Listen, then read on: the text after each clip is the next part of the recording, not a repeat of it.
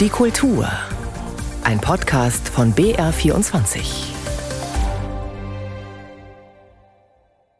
Unsere Themen heute. Der Wal als Gesprächspartner. Das bemerkenswerte Buch des Naturfilmers Tom Mastel zur Sprache der Meeressäuger. Der Rabbi als Badeente, eine Ausstellung des Jüdischen Museums Franken in Fürth über religiösen Kitsch. Das Kind als Kit, Hirokazu Koreedas Film Broker über unerwartete Wahlverwandtschaft. Sowie Die Trance als Chance, das neue Album des Multi-Instrumentalisten und Weltmusikers Thomas Gundermann. Am Mikrofon Christoph Leibold. Er hat mit Greta Thunberg kurze Filme zum Klimaschutz gedreht und gilt als einer der renommiertesten Natur- und Tierfilmemacher, der Brite Tom Mustel.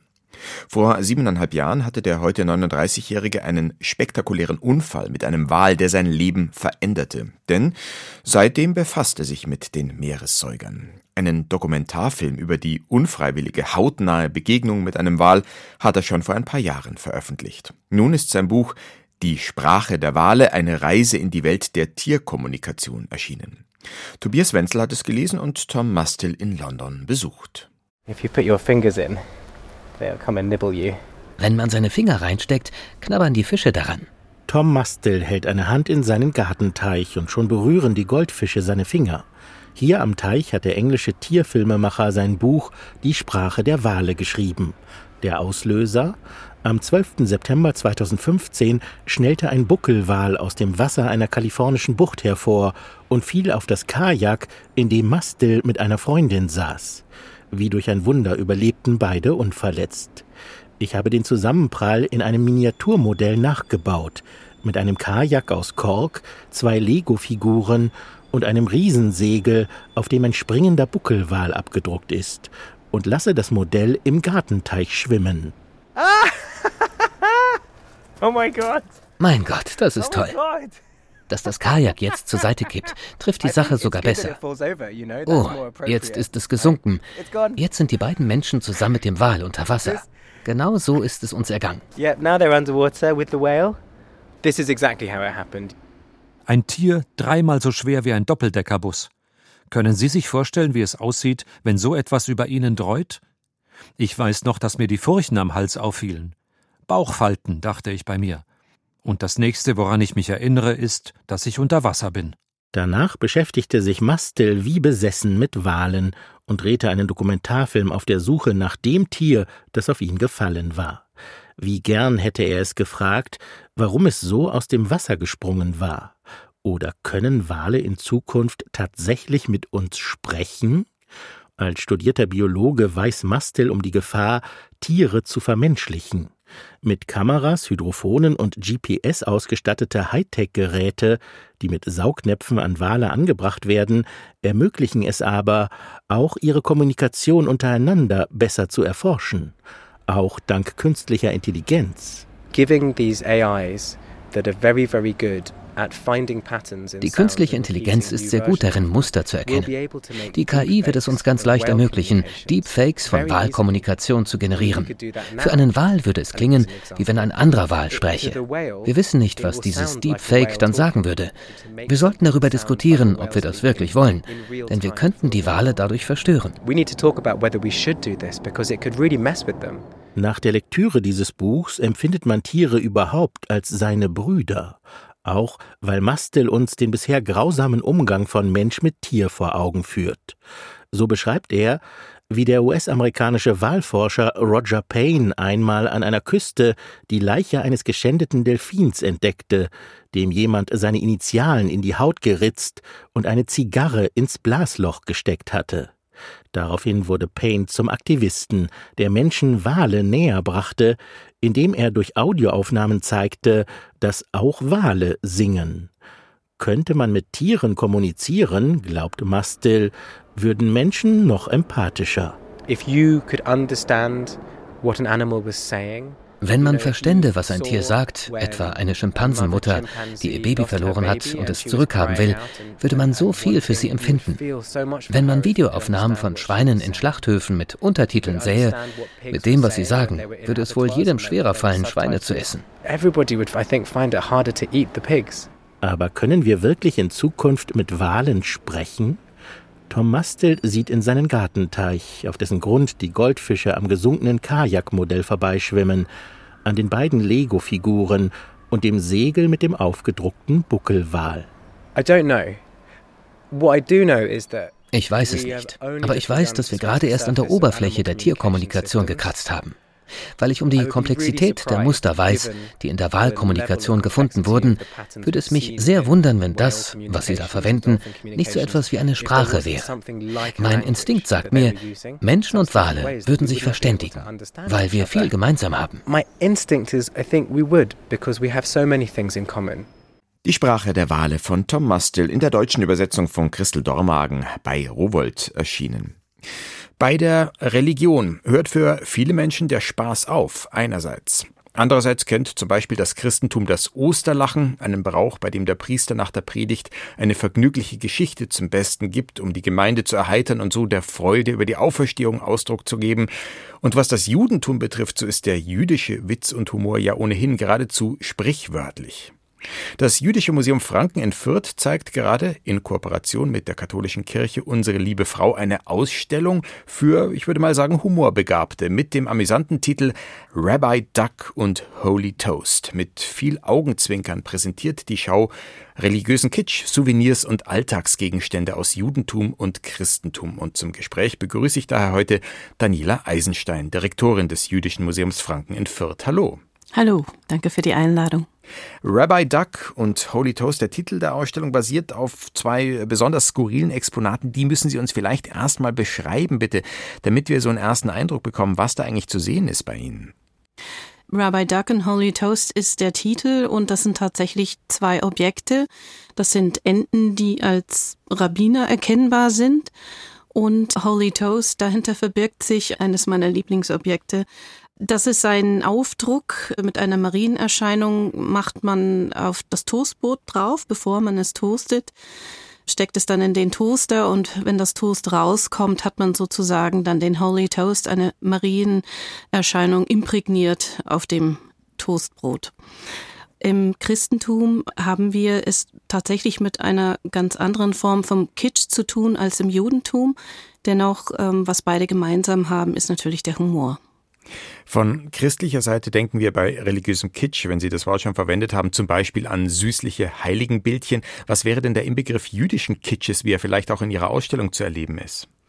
Der jüdische Kitsch unterscheidet sich vom christlichen, weil es keine Gottesdarstellungen gibt und es gibt auch keine Heiligen im Judentum. Also was kann man dann verkitschen? Objekte, die man für den religiösen Alltag, für religiöse Zeremonien benötigt, Gebrauchsgegenstände. Und so haben wir beispielsweise einen Chanukka-Leuchter, der besteht aus High Heels also aus Stöckelschuhen. Wir haben ein T-Shirt, auf dem Super Jew steht, natürlich in den Farben und im Emblem von Superman. Also es spiegeln sich eben religiöse Alltagsszenen, religiöse Gebrauchsgegenstände werden verkitscht, aber es gibt eben keine heiligen Bilder und keine Darstellungen Gottes. Ich glaube, das höchste der Gefühle an figürlichen Elementen ist eine Moses-Action-Figur, die wir mehrmals auch ausgestellt haben. Jetzt sind diese Objekte oder Exponate, die Sie beschreiben, ja auch so sag ich mal, hergestellt, dass man sie schräg oder lustig findet. Andererseits könnte so eine gelbe Badeente im Rabbinerlook auch von manchen als despektierlich empfunden werden oder auch die Mutter Gottes eingebrannt in eine Scheibe Weißbrot, sagen vielleicht manche, das ist blasphemisch. Das kann durchaus sein und dafür sind ja dann auch Führungen durch die Ausstellung gedacht, nämlich als Momente, in denen man sich austauschen kann zu den einzelnen Objekten. Ich denke, dass die Auswahl, die seitens der katholischen Kirche und auch des Jüdischen Museums getroffen wurden, die Grenze zur Blasphemie nicht wirklich überschreiten. Dennoch sprechen Sie da was ganz Wichtiges an. Es geht ja sogar noch weiter in der Comic-Szene oder in der Kunst. Gibt es auch Darstellungen des Religiösen, die natürlich bei einem religiösen Publikum für Eklats auch manchmal sorgen. Und da ist es eben wichtig, dass man zusammenkommt, sich austauscht und einen Dialog auch führt. Woher kommt denn die Nähe von Religionen zum Kitsch? Was würden Sie sagen? Ich glaube, Kitsch ist unmittelbar und emotional und äh, Religion ist das auch. Da sehe ich schon in erster Linie die Verbindung. Und ob man jetzt über bestimmte Dinge lachen kann, hat wahrscheinlich auch was mit der Fähigkeit zur Selbstironie zu tun. Und ich würde mal vermuten, das hat gar nichts mit Religionszugehörigkeit zu tun, sondern eher damit, wie streng man oder nicht streng man eine Religion ausübt. Da könnte ich mir vorstellen, gibt es in beiden Religionen womöglich strengere und unentspanntere und wiederum entspanntere Arten darauf zu reagieren, oder? Mit Sicherheit. Also es ist auch letztendlich eine individuelle Angelegenheit, mit was für einem Humor man gesegnet worden ist. Die Ausstellung, ich habe schon erwähnt, verteilt sich auf zwei Orte, das Jüdische Museum in Franken in Fürth und die katholische Kirche Unsere Liebe Frau. Äh, muss man sich das konzeptionell dann so vorstellen, die christlichen Exponate in der Kirche und die jüdischen bei Ihnen im Museum oder geht das wild durcheinander? Nein, ist tatsächlich gemischt. Am Anfang war ich sogar eher dafür, wir trennen es, aber dann habe ich eingesehen, dass das keinen Sinn macht, weil es sonst langweilig geworden wäre und das wäre eine merkwürdige Trennung gewesen. Und so vermischen wir die Gegenstände. Also man kann auch christliche Gegenstände bei uns sehen und in der Kirche eben auch Gegenstände des jüdischen Alltags, wie zum Beispiel einen Schlüsselanhänger, der Say a Prayer heißt und äh, da kann man sozusagen auf einzelnen Knöpfen draufdrücken und da wird einem dann das entsprechende Gebet, das man sagen muss, bevor man eine bestimmte Speise isst, aufgesagt und das ist ein Schlüsselanhänger für Kinder als Lerngegenstand sozusagen auf den Markt gekommen. Und das ist auch schon seit vielen Jahren ein beliebtes Teil unserer Sammlung. Und das wird jetzt während der Wechselausstellung zum Beispiel auch in der katholischen Kirche zu unserer lieben Frau gezeigt. Sie suchen mit der Ausstellung ja auch im Rahmen der Woche der Brüderlichkeit in gewisser Weise den Schulterschluss zwischen den Religionen und klar, gemeinsam lachen verbindet ja auch. Trotzdem denke ich mir manchmal, jetzt für einen Katholiken fällt es vielleicht leichter, über die Maria auf der Toastscheibe zu lachen, weil das ist eben Selbstironie, als über eine Rabbinerente, weil man denkt, naja, darf ich das überhaupt? Das ist etwas, was sich viele fragen. Ich denke, ähm, alles, was in der Ausstellung jetzt gezeigt wird, da kann man also ohne schlechtes Gewissen lachen. Ich denke, dass der Humor jetzt in dieser Ausstellung sogar eben verbindend ist und auch eine pädagogische Wirkung hat. Ne? Eins, was mir noch eingefallen ist, weil Sie vorhin auch schon den Chanukka-Leuchter mit Stöckelschuhen erwähnt haben, auch normale Chanukka-Leuchter, da kenne ich viele christliche Menschen, die haben sowas daheim stehen, vielleicht als Souvenir von einer Israel-Reise mitgebracht. Bei Ihnen geht es ja auch um Souvenirs. Wenn das jetzt aber dann so in der Wohnung im Regal oder auf der Kommode steht, ist das was, was zu Brüderlichkeit oder Schwesterlichkeit beiträgt? Oder ist es nicht auch seltsam, weil dann dann so ein religiöses Symbol quasi sinnentleert so zum, ich will nicht sagen Kitsch, aber zum Nippes degradiert wird? Nein, das finde ich überhaupt nicht schlimm.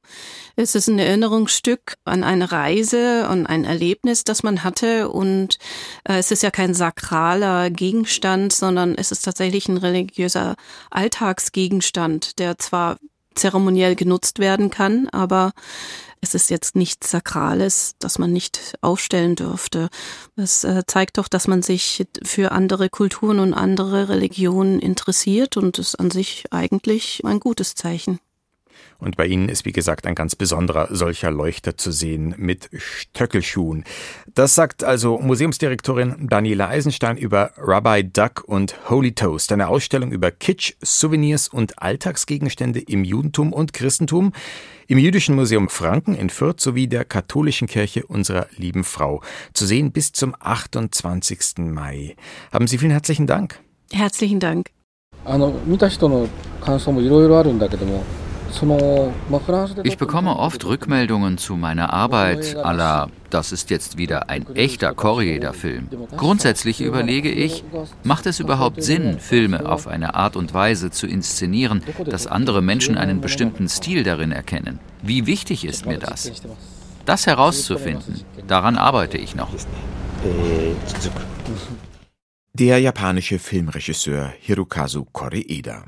Aber was macht eigentlich, wenn es ihn denn tatsächlich geben sollte, dessen unverkennbaren Stil aus, der Werke wie After Sun oder das 2018 in Cannes mit der Goldenen Palme ausgezeichnete Familiendrama Shoplifters verbindet? Nun, viele würden wohl sagen, Koreedas unübersehbare Zugewandtheit zu seinen Figuren, seine Empathie mit Menschen all deren Schwächen zum Trotz. Zu überprüfen wäre diese These an seinem neuesten Film Broker, der diese Woche im Kino angelaufen ist. Mehr dazu von Bettina Dunkel. Nach oben, die steilen Treppen hinauf durch Regen und Dunkelheit, dem vage Hoffnung versprechenden Licht einer Kirche entgegen. Für die Südkoreanerin, die zu Beginn der Tragikomödie Broker durch die schlafende Großstadt Busan irrt, gibt es keinen anderen Ausweg. Die junge Mutter sucht Schutz, nicht für sich, sondern für ihr Neugeborenes. Sie bettet ihren Sohn in eine Babyklappe, legt ihm eine Spieluhr zur Seite, deckt ihn zu, wirft einen letzten wehmütigen Blick auf das Kind. Ein intimer Moment. Doch so allein wie die Frau denkt, ist sie nicht. Sie wird beobachtet von zwei Männern, die in der Kirche arbeiten, und von zwei Polizistinnen, die illegalen Geschäften auf der Spur sind. Geschickt wie eh und je webt der japanische Regisseur Hirokazu Koreeda in dieser Anfangsszene ein Netz aus Figuren, die sich im Laufe der knapp zweistündigen Filmhandlung immer näher kommen werden und deren Charaktere so komplex sind wie diese Geschichte über Menschen am unteren Ende der sozialen Skala. Frau Sonar, los, Abfahrt, Abfahrt! Die beiden Männer sind sogenannte Broker. Sie nehmen das Baby an sich, wollen es verkaufen, ihre Schulden bei der lokalen Mafia tilgen. Die Kindsmutter bekommt Wind von der Sache und schließt sich dem kriminellen Duo an, um sicherzugehen, dass ihr Sohn liebevolle Eltern bekommt. Aber das ist gar nicht so einfach. Er hat ja fast keine Augenbrauen und so komische Augen. Er ist ja noch ganz klein und normalerweise guckt er ganz neugierig. Der süße Fratz. Hey, Wusong, guck doch mal. Siehst du, wer da ich ist? Ich gebe ihm vier Millionen. Mhm. Aber haben Sie gestern nicht 10 Millionen gesagt? 4 Millionen sind schon zu viel für ihn. Allerdings. Das Geschacher der Interessenten ist ebenso absurd wie die erhoffte Verkaufssumme. 10 Millionen südkoreanische Won sind umgerechnet knapp 7000 Euro. Geld ist also Nebensache für die Broker und das, obwohl sie wenig mehr besitzen als den Kleinbus, mit dem sie, verfolgt von den zunehmend genervten Polizistinnen, von einem geplatzten Deal zum nächsten fahren. Je länger die Reise dauert, desto mehr gibt die zusammengewürfelte Truppe von sich preis. Der Bus steckt voller verletzter Seelen, die das Gefühl des Verstoßenseins nur zu gut kennen und dem Baby zu einem besseren Leben verhelfen wollen. Doch obwohl die Mauern fallen und das Band zwischen den Männern und der jungen Frau immer fester wird, die Geheimnisse der Mutter sind die dunkelsten und dementsprechend lange dauert es, bis sie die wahren Gründe ihres Handelns verrät. Dass sie ihren Sohn liebt und nicht erst während des Roadtrips in ihre Mutterrolle hineinwächst, offenbart sich in kleinen Details wie diesem Gespräch mit einem Waisenjungen, der sich im Auto der Broker versteckt hat und ein weiteres Mitglied der Patchwork-Familie wird. Wer hat Wu Song eigentlich seinen Namen gegeben? Ich? Wu bedeutet Flügel und Song bedeutet Stern. Ich hoffe, dass er ganz weit fliegen kann. Hirokazu Koreeda, der große Humanist unter den Autorenfilmern, führt in Broker erneut Menschen zusammen, die weitestgehend unverschuldet auf Abwege geraten sind und denen die Wärme eines klassischen Familiengefüges verwehrt ist. Psychologisch behutsam und mit offenkundiger Nähe zum Melodrama analysiert er, wie sich Wahlverwandtschaften formen und Verbindungen entstehen, die fragile Persönlichkeiten vor dem Zerbrechen bewahren. Seine metaphernreiche Fabel über scheinbar gewissenlose Menschenhändler beginnt trostlos, entwickelt sich aber zu einer ebenso traurigen wie lustigen, immer zärtlichen und vor allem klugen Studie über das Bedürfnis nach Halt im Leben. Am Ende hat sich der regenverhangene Hoffnungsschimmer aus der Anfangsszene in eine sonnendurchflutete Landschaft gewandelt. So viel Happy End muss erlaubt sein. Ein Film, der offenbar an das Gute im Menschen glaubt. Broker von Hirokazu Koreeda, aktuell im Kino. Thomas Gundermann hat klassische Perkussion am Konservatorium, aber auch Jazz-Schlagzeug gelernt. Er spielt Klavier, beherrscht diverse Blasinstrumente von der Flöte über die Oboe bis zur Sackpfeife, die im Folgenden noch eine wichtige Rolle spielen wird. Kurzum, Gundermann ist Multi-Instrumentalist und als solcher auch multikulturell interessiert. Davon zeugt auch sein neues Album Spirits of Trance. Roland Bisswurm stellt es vor.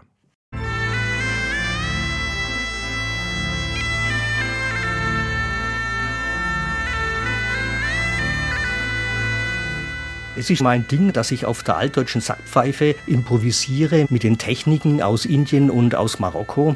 Und dadurch habe ich einen Improvisationsstil entwickelt, mit dem ich sehr gut in allen möglichen Fusion-Kombinationen auftreten kann. Die altdeutsche Sackpfeife ist ein Dudelsack Und er ist der Einzige im Land, der damit Jazz und Weltmusik spielt. Ich habe Schlagzeug studiert, habe viel Free Jazz gehört. Also ich habe vorher, bevor ich Schlagzeug gespielt habe, habe ich auch Trompete gespielt und Saxophon. Und komischerweise war diese Oboe die ich da gesehen habe in Marokko, war das irgendwie so eine Vision von mir, die ich schon im Kopf gehabt habe.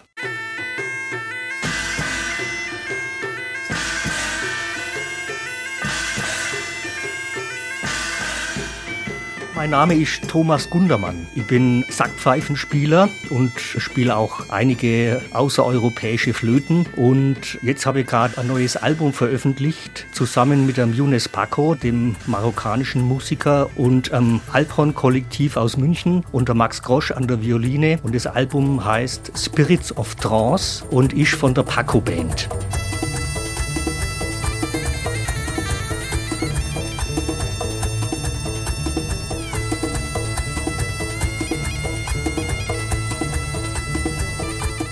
Da gibt es einiges zu erklären und das ist in der Kürze gar nicht so einfach.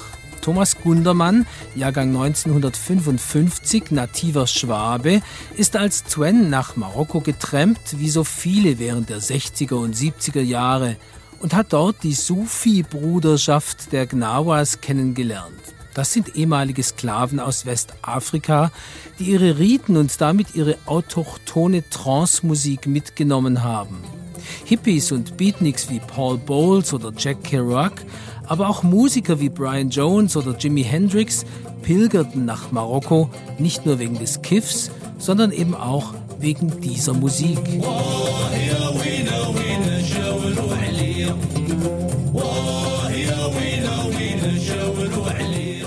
Lala Aisha ist ein weiblicher Geist. Es ist aber der berühmteste weibliche Geist. Sie hat ein bestimmtes Lied und dieses Lied Lala Aisha ist der erste Titel auf der CD. Wir haben das natürlich etwas moderner gespielt, schon durch die Sackpfeifen-Improvisation, die ich da drauf mache. Und das letzte Stück heißt Hamdushia. Hamdushia ist ein weiterer Titel von Lala Aisha.